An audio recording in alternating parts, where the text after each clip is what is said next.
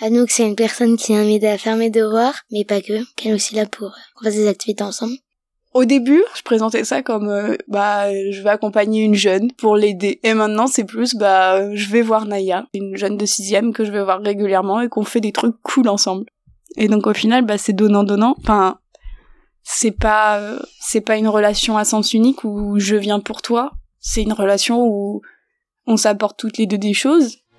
C'est à ce moment de l'histoire que la fève intervient. À partir d'un même secteur géographique, nous créons des binômes entre un étudiant et un enfant. On propose juste de provoquer cette rencontre. Ensuite, on laisse comme dans la vie de tous les jours la magie opérer.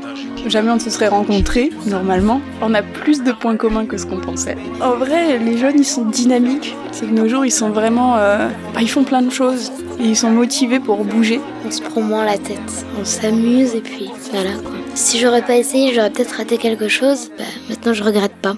Parlez-moi pas